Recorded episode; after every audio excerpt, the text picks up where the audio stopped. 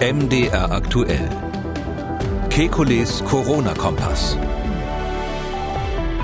Donnerstag, 3. September 2020.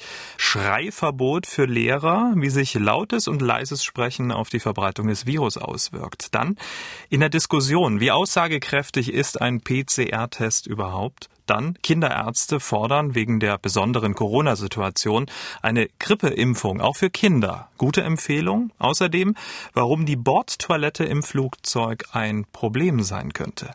Wir wollen Orientierung geben. Mein Name ist Camillo Schumann. Ich bin Redakteur, Moderator bei MDR aktuell das Nachrichtenradio.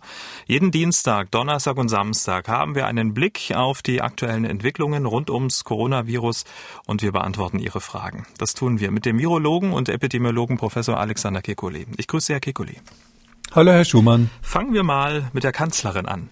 Ja, man muss damit rechnen, dass manches in den nächsten Monaten noch schwieriger sein wird als jetzt im Sommer.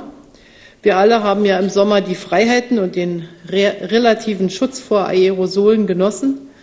Die sind möglich, das ist möglich durch das Leben draußen. Und in den nächsten Monaten wird es jetzt darauf ankommen, die Infektionszahlen niedrig zu halten wenn wir uns wieder drinnen aufhalten, an Arbeitsplätzen, in Schulen und in Wohnungen. Mit dem Blick in den Herbst fordern die Kinderärzte nun eine Grippeimpfung auch für Kinder. Auch Bundesgesundheitsminister Jens Spahn hat in einem Zeitungsinterview gesagt, deswegen haben wir diesmal zusätzlichen Grippeimpfstoff besorgt. Jeder, der sich und seine Kinder impfen lassen will, sollte und kann das tun. Die WHO empfiehlt auch eine Grippeimpfung für Kinder ab sechs Monate. Würden Sie sich dieser Empfehlung anschließen? Das ist ein schwieriges Thema. Also die, wir diskutieren ja seit Jahren diese Frage, ob man Kinder impfen soll gegen Influenza, um die Alten zu schützen. Weil klar ist, dass bei den Kindern ähm, sterben an der Influenza, wir reden jetzt nicht von Covid-19, da sterben ähm, wirklich ganz junge Kinder tendenziell, ähm, die man eigentlich noch nicht geimpft hat zu dem Zeitpunkt ähm, so dass wenn man die Schulkinder zum Beispiel impfen würde, das ist so die Diskussion, dann würde man das deshalb machen, um die Personen über 65 aufwärts zu schützen. Das ist so die Idee, weil bei den Alten die Immunität nicht so richtig anschlägt. Diese Impfung funktioniert bei denen sehr, sehr schlecht. Und bei Kindern so mit sechs, sieben Jahren funktioniert das gut. Die tauschen sich aber intensiv aus in der Schule, tragen die Krankheit nach Hause. Und so ist die Idee, durch Impfung quasi die Alten zu schützen. Einige Länder sagen, ja, das machen wir. Es gibt in der EU um, um, ungefähr fünf, sechs Länder, die das, äh, die das empfehlen, ganz konkret. Aber selbst da sind die, das ist ganz unterschiedlich. Die einigen, einen impfen die ganz jungen Kinder, die anderen impfen die Schulkinder. Ähm, selbst in den baltischen Staaten habe ich das mitbekommen, also Estland, Lettland, Litauen, da ist es so, dass nur Litlau, Litauen ähm, die äh, Kinderimpfung hat und die anderen zwei haben gesagt, nee, wir machen das nicht. Also es ist, äh, die Argumente sind unterschiedlich. Hm, aber warum sollte man jetzt sein Kind Grippeschutz impfen, nur weil es das Coronavirus gibt? Also wo ist da die Verbindung? Na, die Verbindung ist in dem Fall jetzt natürlich, das ist so die, die Logik, die dahinter steckt, dass man sagt, ähm, wenn jetzt Kinder viel häufig Grippe kriegen, dann ist es natürlich schwer zu unterscheiden von Covid-19 in Klammern, sofern man keinen Test hat. Klammer zu. Und ähm, dass man in dieser Situation ähm, äh, dann sagt, äh, je mehr geimpft sind gegen Influenza, desto weniger ähm, Vermischung gibt es, desto weniger Verdachtsfälle gibt sozusagen für, äh, für, äh, für Covid-19, äh, die also ähm, dann dazu führen würden, dass man vielleicht eine Klasse schließen muss oder ähnliches, ähm, so dass man sich dann mehr auf Covid-19 fokussieren kann. Ähm, die Gegenargumente sind so, dass wir erstens wissen, dass die Influenza-Impfung auch bei Kindern nicht so perfekt ist. Also ähm, zum Beispiel ist es so, dass das, die, die Impfung mit einem Spray, wo ein, wo ein, ein Lebendimpfstoff drinnen ist, also ein abgeschwächtes, echtes Influenza-Virus. Diese Spray-Impfung, die in den USA viel gemacht wird, ist eigentlich gut. Die wirkt sehr gut bei Kindern. Aber die, da gibt's Fragezeichen bei dem H1N1. Das ist ein bestimmter äh, wichtiger Subtyp von den Influenza-Viren Viren. Ausgerechnet bei dem funktioniert es vielleicht nicht ganz so gut, zumindest sind die Daten da nicht so sauber. Bei den anderen Impfstoffen, die man jetzt spritzen muss, ist es so, Frage, gibt man einen Wirkverstärker dazu, ein Adjuvanz ja oder nein? Da ist es so, dass die Adjuvanzen doch ähm, bei Kindern zum Teil starke Nebenwirkungen haben. Die kriegen dann wirklich einen dicken Arm äh, und sind ein paar Tage ähm, damit außer Gefecht und vor allem die Eltern sind dann immer sehr aufgeregt, wenn das passiert. Ähm, und wir wissen, dass die Adjuvantien ähm, altersabhängig unterschiedlich wirken. Und da ist eben umstritten, ob das bei älteren Kindern überhaupt noch was bringt. Also bei ganz Kleinen bringt es wohl was, bei Älteren eher nicht, bei Schulkindern. Und da diese Kommission in, in Berlin, die sich da beim Robert Koch Institut um sowas kümmert, die Ständige Impfkommission, die heißt STIKO abgekürzt und die diskutiert das Thema also gefühlt seit zehn Jahren, ich weiß nicht genau wie lange, und hat sich da noch nicht dazu äh, entscheiden können, dass das überhaupt was bringt. Aber wenn es natürlich jetzt wirklich nicht wirklich was bringt, ähm, dann ist die Frage, hat es dann auch eine Wirkung auf die ähm, Unterscheidung zwischen Covid-19 und Influenza? Ähm, ich persönlich bin da ein bisschen zurückhaltend. Also ich finde, man sollte jetzt nicht Dinge, die vor Covid-19 schon ein Fragezeichen hatten bezüglich der Sinnhaftigkeit, jetzt hektisch aus der Kiste ziehen und sagen, jetzt müssen wir das aber unbedingt machen ähm, wegen Covid-19. Also ich, ich, für mich ist die Argumentation nicht so zwingend, dass man jetzt hier so eine Impfempfehlung aussprechen sollte. Mhm. Also Wirkung möglicherweise ähm, noch ein bisschen fragwürdig. Was ich mich frage, verkraften das Kinder eigentlich? Also sie müssten ja dann den Grippeimpfstoff äh, verarbeiten und wenn dann noch das SARS-CoV-2-Virus anklopft, also verkraftet so ein Immunsystem eines kleinen Kindes sowas überhaupt? Naja, das ist jetzt die Frage nach der Doppelinfektion. Also ähm, das äh, ist nochmal ein ganz anderes Thema. Also wir wissen bei Erwachsenen, dass die wenigen Fälle, wo wir wirklich Doppelinfektionen haben, Influenza plus äh, Covid-19, da äh, gab es extrem schwere Verläufe. Also da gibt es einzelne Beispiele, wo die Menschen wirklich ähm, deutlich schwerer krank waren, als man das sonst bei Covid-19 im Durchschnitt sieht. Und hat es darauf zurückgeführt, dass man gesagt hat, das waren die zwei Viren, die da zusammengearbeitet haben. Da wissen wir überhaupt nicht, was bei Kindern passiert, also bei einer Doppelinfektion. Ähm, und jetzt umgekehrt bei der Impfung, naja, da wäre jetzt eine Influenza-Impfung plus eine Covid-19-Infektion. Ähm, das wäre zumindest weniger schlimm als eine Doppelinfektion, würde ich sagen. Also wahrscheinlich wird bei Kindern äh, sowieso nicht besonders viel passieren, also bei Schulkindern. Aber ähm, ich würde mal sagen, im Zweifelsfall ist natürlich bei Kindern Impfung äh, gegen Influenza plus Covid-19-Infektion besser als Doppelinfektion. Das würde man zumindest theoretisch so vermuten. Das ist natürlich eine besondere besondere Frage, wenn man sich jetzt überlegen würde, in Deutschland diesen Lebendimpfstoff zu nehmen, der den Charme hat, dass man nicht spritzen muss, weil man den einfach durch die Nase, das wird quasi inhaliert.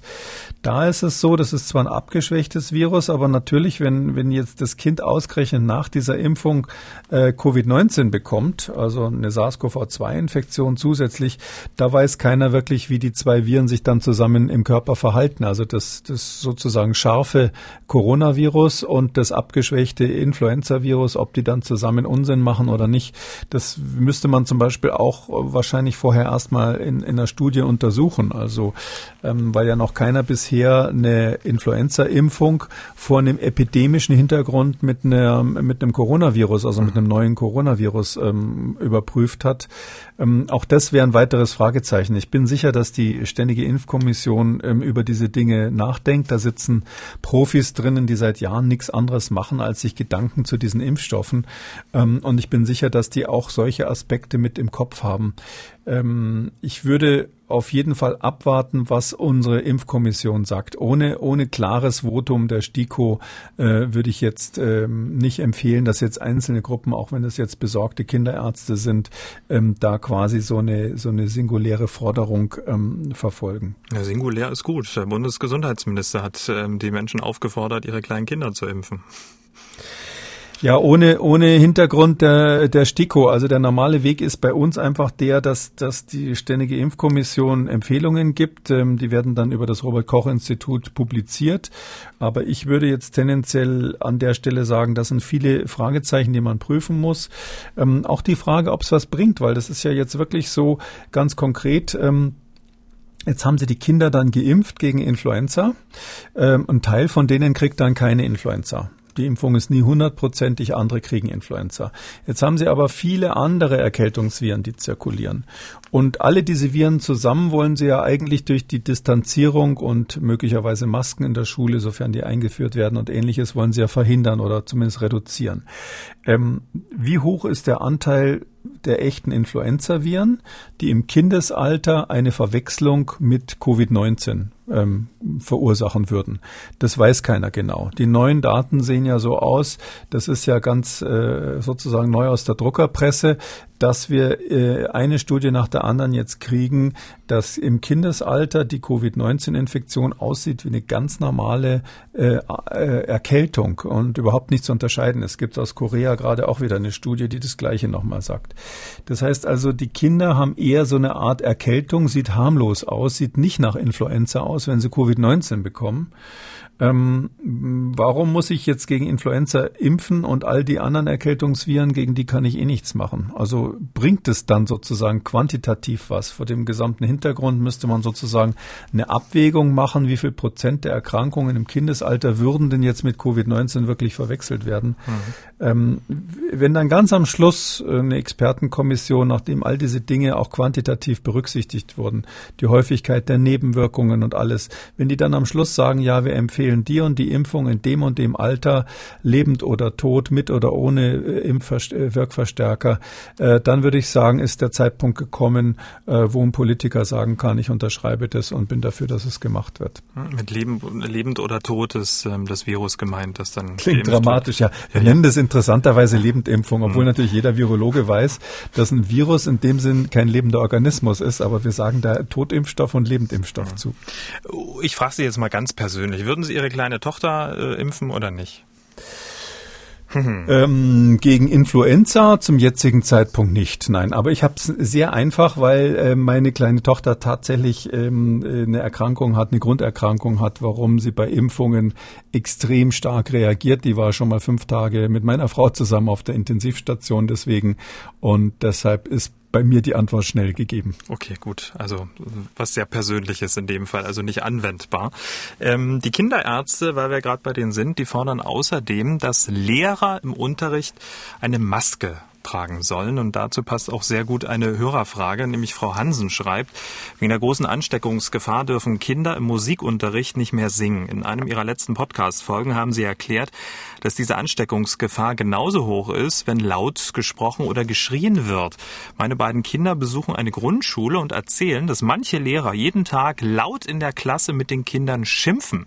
Die meisten Lehrer tragen im Unterricht keine Maske. Kinder anzuschreien ist ja eh schon ziemlich fragwürdig. Aber zu Zeiten von Corona ist es anscheinend sogar gesundheitsgefährdend. Sollte man in Schulen über ein Schreiverbot nachdenken? Also lassen Sie mal die Kinder abstimmen, die sind bestimmt dafür. Äh, ich würde jetzt die Lehrer verteidigen. Ich glaube, wenn sie so einen ganzen Stall voller, voller wild gewordener Kleinen haben, das geht manchmal nicht, ohne die Stimme zu erheben. Ähm, außer sie haben irgendwelche magischen, magischen Kräfte. Ähm, also es gibt ja diese Studie, die ich da schon zitiert habe, die ist von der Universität Bristol gemacht worden in Großbritannien. Und die, die haben was, was ein ganz lustiges Experiment gemacht. Ähm, die haben 25 äh, Sänger genommen, so richtige Profis, die, die ihre Stimme kontrollieren können und haben ähm, gesagt, jetzt singt mal ganz leise und dann sozusagen Mezzo und dann Forte und Fortissimo in jeder Lautstärke. Und statt singen haben sie dann eben auch Sprechen genommen in den verschiedenen Lautstärken. Das geht mit so Profis ganz gut. Die können sich, wenn sie vor allem als Chor aufeinander eingestimmt sind, da ganz gut auf eine Lautstärke ähm, einigen. Da hat man die Lautstärke natürlich auch gemessen mit einem entsprechenden Gerät, wie laut das ist und hat dann jetzt nicht direkt die Coronavirus, die waren natürlich alle gesund, nicht die Coronavirus-Produktion, aber einfach die, die, die Tröpfchenproduktion gemessen. Wie viel Nebel produzieren die? Und das ist genau gleich, ob man singt oder laut spricht. Das also hier heißt also hier, dass die Daten, die wir ja haben von so Kirchenchören, dass da besonders ähm, Superspreading-Ereignisse auftreten können, das gilt wohl eins zu eins auch fürs laute Sprechen. Mhm. Und ähm, das würde dann dazu führen, dass man eine Maske tragen sollte. Also die Lehrer, wenn sie sich nicht im Zaum halten, dann lieber eine Maske tragen sollten. Also Sie wissen ja, dass meine Antwort sowieso ist, dass man alle testen soll, weil das äh, die, der, der, der geringste Eingriff ist. Also sowohl ähm, die die Juristen, äh, die ja so ein bisschen überlegen, immer heutzutage sind ja die Gerichte beschäftigt mit diesen Dingen. Da gilt ja bei uns, bei den Eingriffen in die Grundrechte der Menschen, gilt dann sozusagen das, das geringste, das, das mildeste geeignete Mittel. Man muss das mildeste geeignete Mittel nehmen. Und das mildeste geeignete Mittel ist eindeutig, die Leute regelmäßig zu testen, weil das keine große äh, Einschränkung ist. Ähm, das Gleiche sagt der Arzt ja auch, dass er eigentlich ähm, als in erster Linie den seinem Patienten nicht schaden will. Wir, wir nennen das dann primum nil nocere, sagt man da schön auf Lateinisch, damit es keiner versteht. Das Wichtigste ist, nicht zu schaden. So, und mit diesen, mit diesen allgemeinen Regeln ähm, äh, ist das natürlich nur ein Behelfs, äh, Behelfskonstrukt zu sagen, was machen wir jetzt mit den Masken. Also okay, wenn man jetzt partout nicht testen kann oder will, dann äh, ist es so, dass es natürlich sinnvoll ist, wenn der Erwachsene im Raum eine Maske aufhat, weil ähm, das jemand ist, der das kontrollieren kann, der natürlich am meisten spricht von allen, hoffentlich im Unterricht. Und ähm, da er nicht getestet ist, könnte es sein, dass er Covid-19 positiv ist und die Infektion weitergibt an alle Kinder. Deshalb wäre das selbstverständlich so, dass man jetzt im Winter, wo man nicht mehr immer nicht mehr effektiv lüften kann, eine Maske aufzieht. Es gibt ja von den Lehrern Hilfeschreie, ähm, von denen man in den Medien liest und das glaube ich ähm, aus meiner kleinen Stichprobe, die ich habe, sofort, dass ähm, in vielen Bundesländern, das war jetzt konkret NRW, aber das gilt für die anderen sicher auch, äh, diese Auflagen mit Mindestabstand, Kohortierung, also Gruppenbildung ähm, in der Schule, regelmäßige Stoßlüftung und was es alles gibt, dass diese Auflagen im praktischen Alltag nicht umsetzbar sind. Und das glaube ich sofort, das kann man sicher, wenn man den Schulbetrieb in Deutschland ein bisschen kennt, da gab es ja schon vorher ein paar Dinge, die nicht ganz optimal waren, da kann man einfach sagen, das ist doch klar, dass dass man hier in der Schule das nicht hinkriegt, ähm, dass da immer frische Luft drinnen ist und die Leute Abstand haben. Also aus meiner Erinnerung ist sogar so, wenn ich in die Schule gehe, da gibt es so einen typischen Mief in der, in der Schule, wenn die ganzen Kinder da sind, der natürlich damit zu tun hat, dass nicht so gut gelüftet wird. Und deshalb, klar, vor dem Hintergrund äh, ist halt die Maske ähm, die, die zweitbeste Möglichkeit, ähm, wenn man nicht testet. Nochmal ganz kurz auf diese äh, Studie ähm, zurückzukommen. Äh, ähm, was bedeutet das jetzt eigentlich für die Chöre? Bleibt der Status quo? Ja, für Chöre ist ganz klar zu sagen, das ist äh, an so vielen Stellen jetzt belegt. Ähm, lautes Singen gemeinsam im geschlossenen Raum geht nicht, wenn man nicht sicher ist, dass äh, kein Covid-19-Ausscheider im Raum ist. Also wenn da jemand dabei ist, der krank ist oder, oder auch äh, asymptomatisch infiziert ist, dann darf man nicht zusammen singen. Hm. Ähm, gerade mit Blick auf den Herbst ähm, wird sich ja auch das Problem der Testkapazitäten vergrößern. Schon jetzt klagen ja die Labore dass mit rund einer Million Tests pro Woche sie langsam ihre Grenzen stoßen. Und in der wissenschaftlichen Diskussion ist ja auch die Aussagekraft dieser Tests ähm, wird groß diskutiert. Gerade auch ein Artikel der Washington Post wird von vielen ihrer Kollegen auch äh, bei Twitter und Facebook geteilt. Und darin geht es um die sehr ja, unkonkrete Aussagekraft ähm, dieses Tests. Die Hörer dieses Podcasts wissen ja, so ein PCR-Test weist ja nur das Virus selbst nach, nicht aber, ob ein Mensch ansteckend ist oder ob ein Infizierter auch krank ist oder jemals krank werden wird. Die Virusmenge im Körper eines Patienten ist ja entscheidend, ob er ansteckend ist oder nicht. Aber wieso spielte das bisher bei der Testung keine Rolle? Können Sie sich das erklären? Wir haben bis jetzt halt in Europa hauptsächlich diese PCRs verwendet. Und ähm, da ist es ähm, so, dass ähm, diese PCR-Methode ist äh, rein technisch gesehen eine quantitative Methode, wo man also die Menge bestimmt. Aber es gibt verschiedene Gründe, warum man das nicht sinnvoll quantitativ auswerten kann. Ähm, das ist zumindest meine Meinung dazu. Und ähm, warum kann man das quantitativ nicht sinnvoll auswerten? Erstens ist es nicht dafür standardisiert, sondern das wird normalerweise so gemacht, dass man sagt, ab einer bestimmten Konzentration heißt der Test positiv. Und wenn es drunter ist, dann ist das Ergebnis einfach negativ. Das heißt also, der wird im Grunde genommen nur mit Ja, Nein, also qualitativ ausgewertet. Und diese quantitative Auswertung, die ist nicht standardisiert bei den PCAs. Ähm, wir wissen aber trotzdem, wenn wir dann mal richtig sauber quantitativ versuchen, irgendwie das nachzuweisen, wie viel Virus hat jemand wirklich im Rachen, das ist ja relativ schwierig, muss man spezielle Tests machen. Es geht mit der Standardmethode nicht. Muss man genau analysieren analysieren, wie viel hat man zum Beispiel auf dem Tupfer drauf. Dann stellt man fest, ähm, dass Menschen, die ganz wenig äh, Virus im Rachen haben, wohl auch nicht infektiös sind oder nur im Extremfall, also zumindest keine Superspreader sein können. Und da ist eben jetzt schon die Frage, worauf geht man? Also Superspreader kann man wohl nur sein, wenn man viel Virus ausscheidet. Wenn Sie jemanden äh, küssen, dann können Sie natürlich fast jeden infizieren, je nachdem, wie lange Sie da küssen. Ich glaube, das Robert Koch Institut spricht ja bei engen Kontakten immer von 15 Minuten plus. Ich weiß nicht, ob man das hier jetzt auch übertragen soll, aber auf jeden Fall ähm, genügt da ein relativ kurzer Zeitraum, um das Virus zu übertragen. Und dazwischen gibt's natürlich auch alle Varianten. Wenn man miteinander spricht und sich relativ nah ist und lange miteinander redet, kann sicherlich auch jemand der wenig Virus im Rachen hat, jemand anders anstecken oder wenn man aus Versehen das äh, Trinkglas oder einen Löffel tauscht oder sowas. Mhm. Und jetzt ist halt die Diskussion, gibt es so eine Art untere Schwelle, wo wir die Leute nicht mehr berücksichtigen müssen epidemiologisch, weil sie nur so wenig Virus ausscheiden. Ja, und diesen Grenzwert, den gibt es ja schon vom Robert Koch Institut empfohlen. Und Sie haben ja schon ab und zu im Podcast hier erklärt, wie das Ganze funktioniert. Also was konkret gemacht wird, um das Virus in der PCR-Methode nachzuweisen. Denn es ist ja nicht so, wie viele denken, man macht so einen Test, dann gibt es eine positive oder eine negative Reaktion und dann hat man das Ergebnis. Das ist ja wesentlich aufwendiger. Das ist ja so eine Art Verstärkerreaktion. Da wird also in Zyklen Zyklen immer wieder das, was schon da ist, nochmal verdoppelt, verdoppelt, verdoppelt. Und ähm, deshalb kann man sagen, je mehr Zyklen man machen muss, bis man ein positives Ergebnis sieht, äh, desto weniger war am Anfang drinnen. Und ähm, deshalb ist diese Zahl der Zyklen etwas, wo man sagt, ab so und so viel Zyklen hören wir dann auf.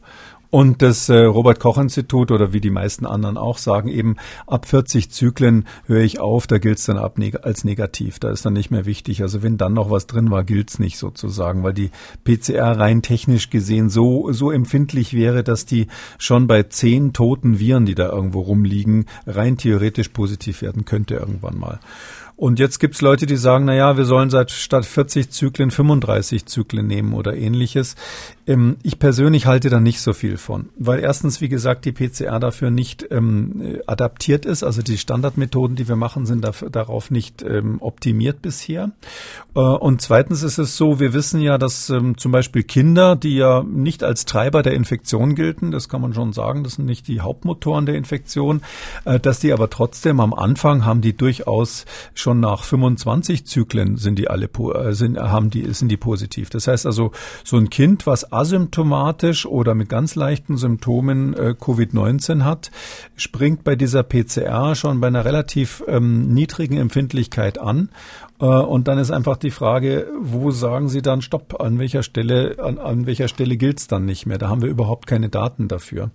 Äh, so dass ich glaube, es hat keinen Sinn, eine Methode, die man hat, hier technisch zu begrenzen und zu sagen, wir zählen die dann aber künstlich als negativ. Das ist noch nicht genau genug, ähm, noch gen nicht genau genug standardisiert. Hm, aber nichtsdestotrotz, wenn man das hört und wenn man das jetzt ähm, äh, einordnet und anwendet auf die Zahl der Neuinfizierten, die man ja jeden Tag vom Robert Koch Institut äh, präsentiert bekommt und mit diesem Hintergrund ähm, sieht man die jetzt in einem völlig anderen Licht. Also es würde bedeuten, keine Ahnung, 1300 äh, Neuinfizierte, aber eigentlich sind es dann infektiöse vielleicht 200 oder ist das jetzt ein bisschen sehr salopp geschätzt? Doch, das ist äh, sicherlich, das muss, kann man schon so abstufen, aber man muss jetzt vorsichtig sein. Die sind ja deswegen nicht, äh, nicht infiziert. Das sind natürlich trotzdem Infizierte, auch wenn sie da wenig nachweisen. Wenig heißt ja, das Virus ist da. Mhm. Also die, äh, die, die äh, Spezifität dieses Tests ist extrem hoch, liegt fast bei 100 Prozent. Wenn Sie was nachweisen, hat er sich angesteckt.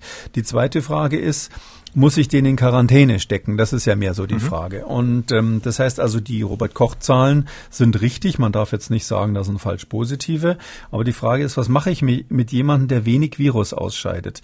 Äh, und ich glaube dafür, ich würde das bei niemanden riskieren, wenn der bei so einem Standardtest ähm, so grenzwertig war, also nicht so viel Virus hatte. Jetzt zu sagen, ähm, na, du hast da nicht so viel, nur so 80 Prozent vom, vom, vom Grenzwert, äh, du darfst trotzdem weiter in die Schule oder zur Arbeit, weil sie wissen nicht, was mit dem am nächsten Tag ist, ob der dann mehr Virus im Rachen hat. Das kann ja auch hochgehen, wenn sie, je nachdem, zu welchem Zeitpunkt der Krankheit sie den erwischen. Sie wissen nicht, ob die Stelle, wo sie den Tupfer gerade hingehalten haben, ob da gerade auf der Schleimhaut besonders viel oder besonders Virus, wenig Virus war. Also Also da müssten Sie eigentlich jeden mindestens dreimal an drei verschiedenen Stellen zu verschiedenen Tageszeiten testen. So macht man das übrigens auch bei so Quantifizierungsstudien dann. Ähm, und das wäre aber in der Praxis überhaupt nicht machbar. Und ähm, wir wissen auch überhaupt nicht, wie, wie groß der, äh, wie wichtig der, die Viruskonzentration im Rachen wirklich für diese Superspreading-Ereignisse ist. Es kann sein, dass das mit den Stimmbändern zusammenhängt, wie, wie, ein, wie viel Tröpfchen jemanden produziert und, und ähnliche Dinge.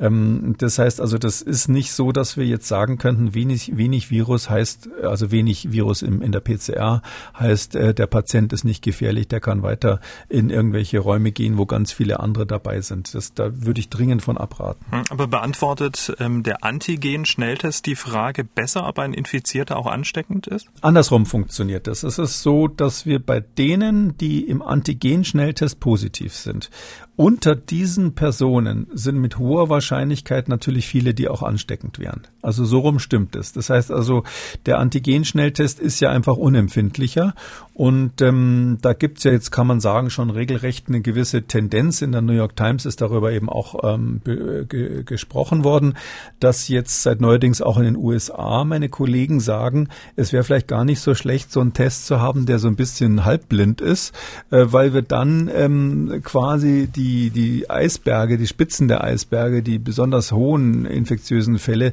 die fischen wir am ehesten raus. Das heißt also, das ist epidemiologisch ein Argument dafür, zu sagen, ich mache lieber ganz viele Tests, die nicht so qualitativ hochwertig sind, weil die besonders schlimmen möglichen Superspreader, die fische ich da raus.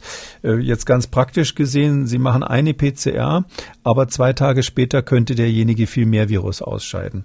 Ähm, wenn Sie jetzt statt einer PCR ähm, alle zwei Tage einen Billigtest machen, ähm, dann haben Sie natürlich eine hohe Wahrscheinlichkeit, dass Sie den irgendwann an dem Tag erwischen, wo er viel Virus ausscheidet. Und mit dieser Überlegung, dass man sagt, viele Tests, die eine geringere ähm, Sensitivität haben, sind besser als einmal einen teuren Test machen, in Klammern, und dann auch mit dem Riesenapparat ins Labor schicken, wie lange das dann dauert, bis das Ergebnis kommt und so weiter.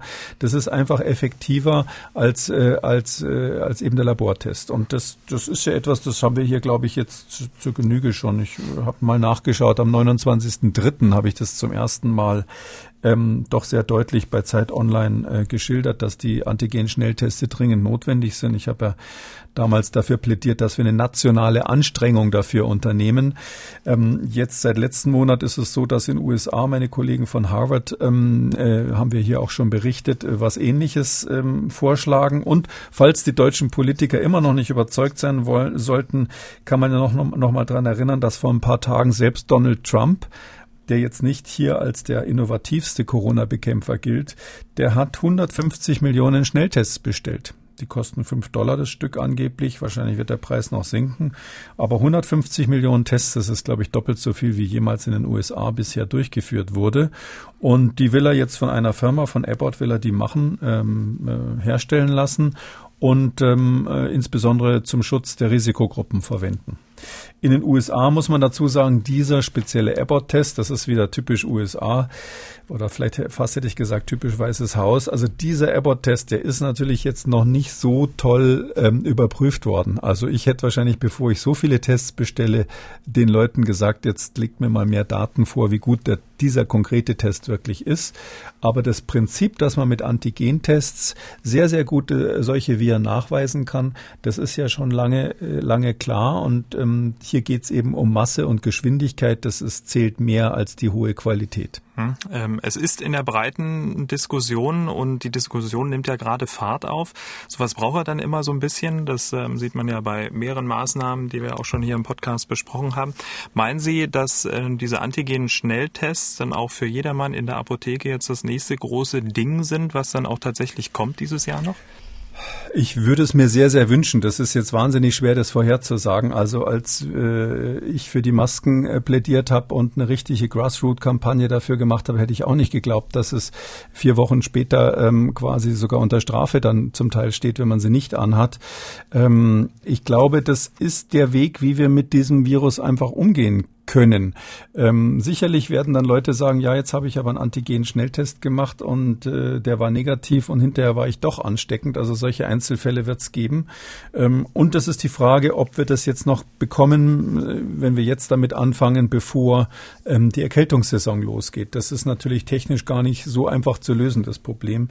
Aber ich glaube, man sollte jetzt wirklich dringend auf die Karte setzen. Ich kann hier vielleicht verraten, dass ich schon vor Monaten tatsächlich auch ähm, äh, über die Europäische Kommission und ähm, die ähm, äh, EU-Präsidentin äh, von der Leyen versucht habe, ähm, äh, dort ähm, äh, den, den klar zu machen, dass das ein tolles europäisches Projekt wäre, weil die EU ist ja in dieser ganzen Covid-19-Diskussion erstaunlich unscheinbar bisher und ich war damals dringend der Meinung, dass das ein ganz tolles Projekt wäre, wenn man so einen Schnelltest in Europa produzieren würde, gerade weil es eben den Nachschub aus dem Ausland gibt und hier mal zeigen würde, dass auch Brüssel hier die eine oder andere ähm, Initiative ergreift ähm, da besteht ja auch noch die Chance zu, das jetzt zu machen. Gibt es denn auch das technische Know-how? Also gibt es denn die Firmen, die das dann auch hier in Europa herstellen könnten? Oder gibt es möglicherweise dann auch schon Anstrengungen? Wie das geht, ist relativ einfach. Äh, man braucht dafür Firmen, die das können. Wir haben in Deutschland mehrere, die das tatsächlich äh, drauf haben, solche, solche Antigen-Schnelltests zu machen. Da gibt es ja verschiedene Verfahren, über die wir, glaube ich, schon gesprochen haben. Ähm, nur noch mal als Stichpunkt, entweder man braucht eine kleine Maschine mit einem Fluoreszenztest, der ist ist ähm, sehr gut, aber man braucht eben eine Maschine oder eben diese kleine Plastikkassette wie ein Schwangerschaftstest, den man selber machen kann. Das ist das, was der Donald Trump jetzt 150 Millionenfach bestellt hat.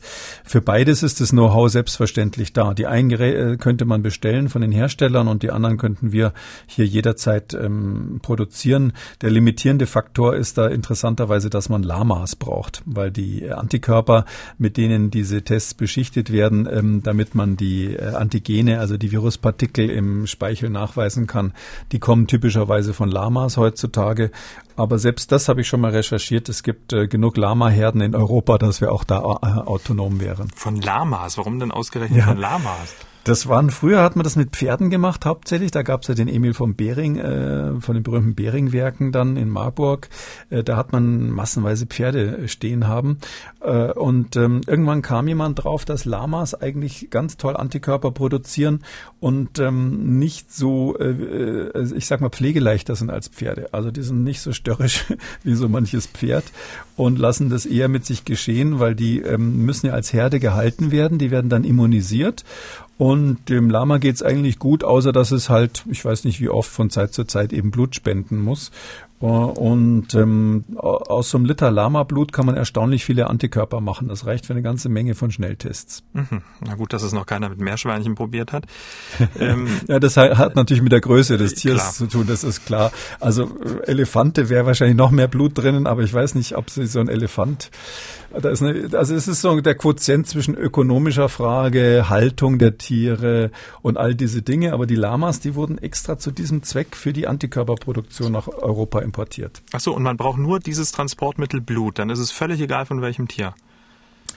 Ja, es ist so, dass ähm, ganz viele Tiere produzieren ja Antikörper natürlich, wenn man sie mit äh, Partikeln von diesem äh, Covid-19 immunisiert. Und ähm, das ist technisch nicht so ganz einfach. Dann, ja, da müssen Sie aus dem Tier müssen Sie Blut rausnehmen, also Serum. Ähm, so die gleiche Idee wie diese Serumtherapie, über die wir schon ein paar Mal gesprochen haben. Das kann man mit menschlichem Serum machen, aber in dem Fall nimmt man Serum vom Tier.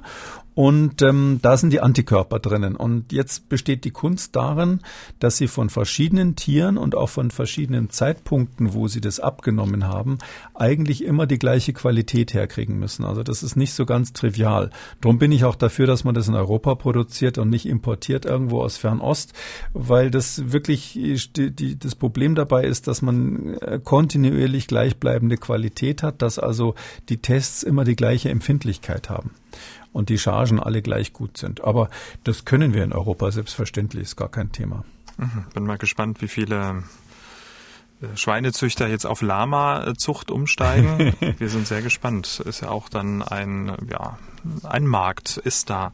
Herr Kekuli, wir besprechen hier im Podcast ja viele Studien, haben wir in dieser Ausgabe schon gemacht. Wir müssen auch über eine sprechen, wir sollten über eine sprechen, die den praktischen Alltag ähm, da eine Rolle spielen kann, nämlich für alle, die mit dem Flugzeug unterwegs sind. Da weiß man ja, funktionieren alle Luftreinigungssysteme optimal und alle haben eine Maske auf, dann ist das Infektionsrisiko recht überschaubar, man kann schon fast sagen äh, gering bis zu dem Moment, wo man sich vom Platz erhebt und auf Toilette geht. Ähm, da wird's dann so ein bisschen brenzlig, haben jetzt, hat jetzt eine Studie ergeben. Warum wird's denn da brenzlig in der Toilette? Ja, das ist, ähm, ich liebe ja so Studien, wo man wirklich so einzelne Infektionsketten wirklich nachgewiesen hat im Detail und das ist wieder mal so eine.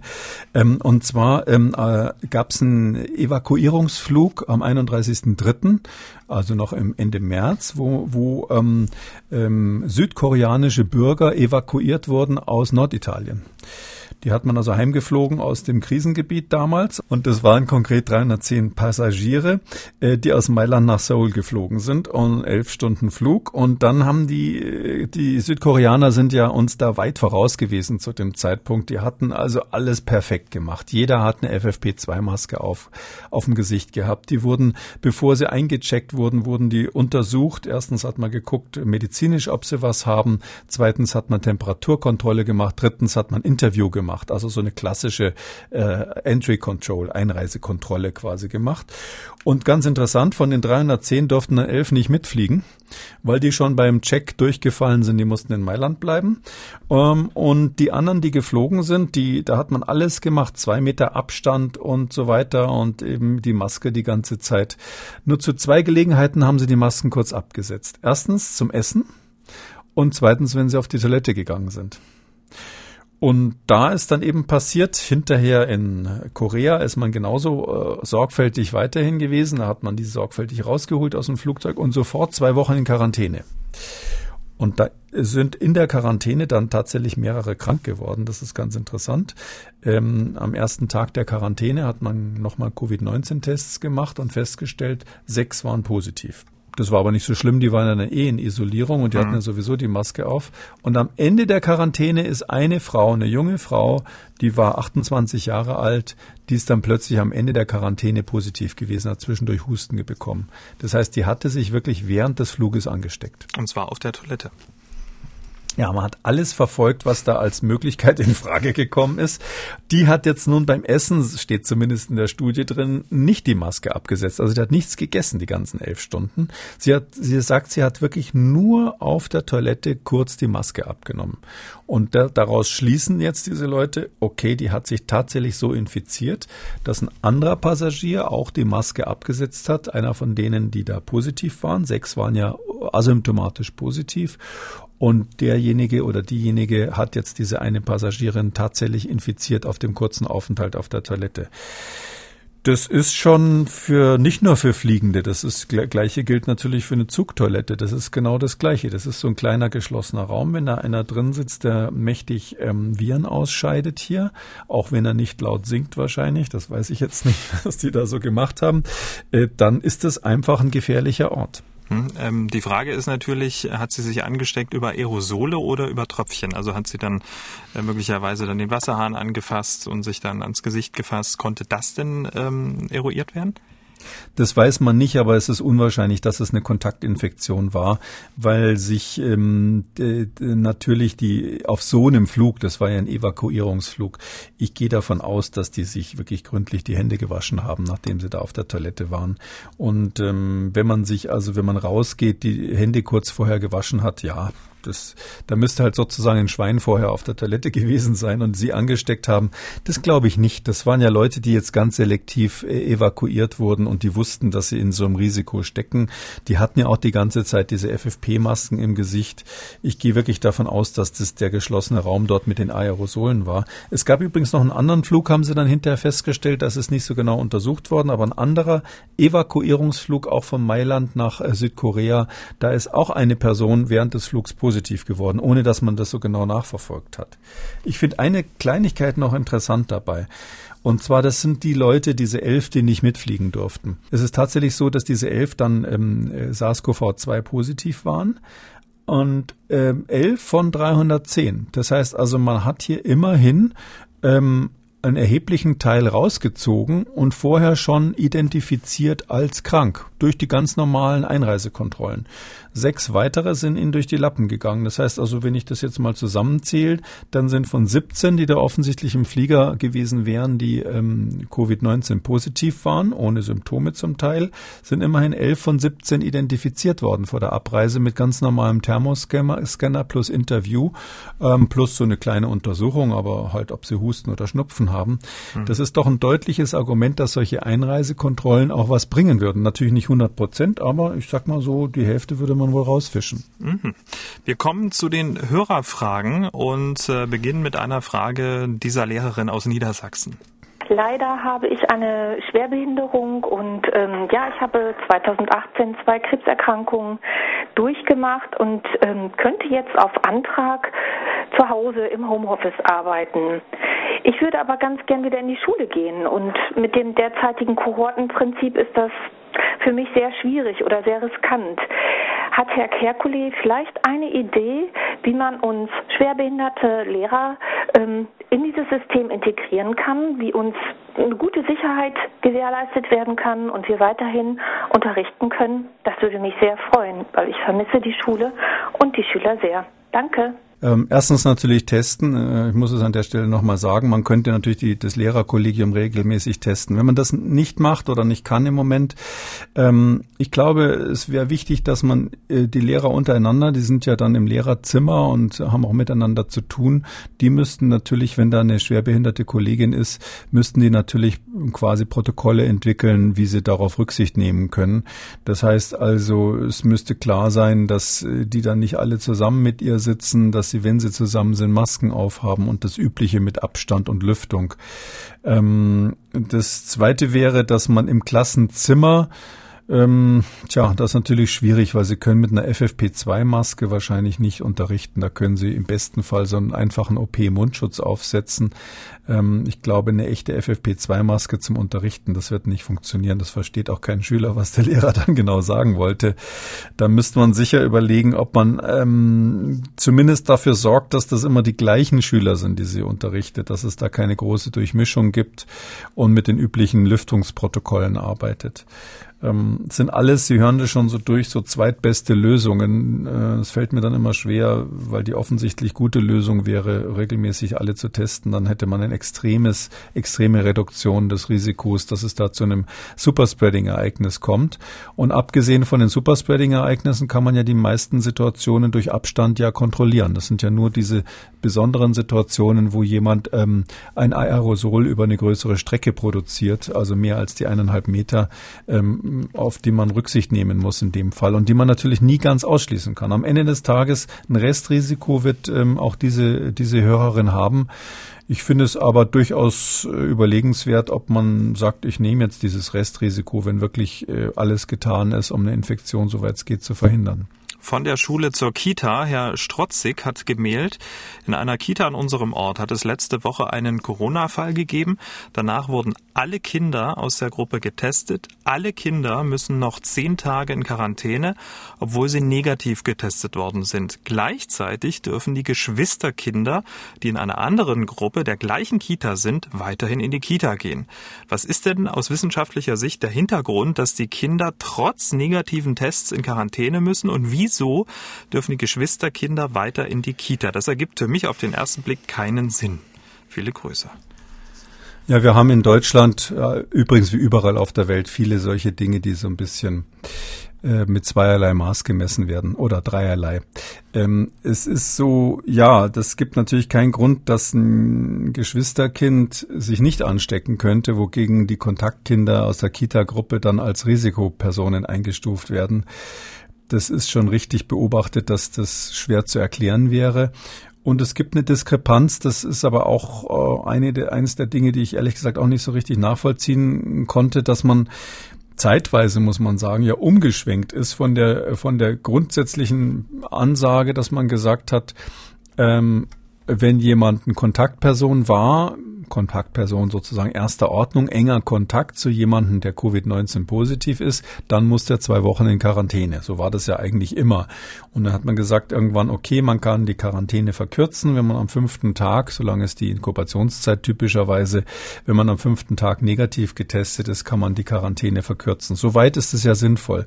Aber das ist zum Teil ja im Zusammenhang mit der Diskussion um die Rückkehrer aus Risikogebieten dann aufgeweicht worden, dass man gesagt hat, die können einen Test machen und hin, sind hinterher sowieso so sozusagen sofort freigesprochen und haben kein Covid-19.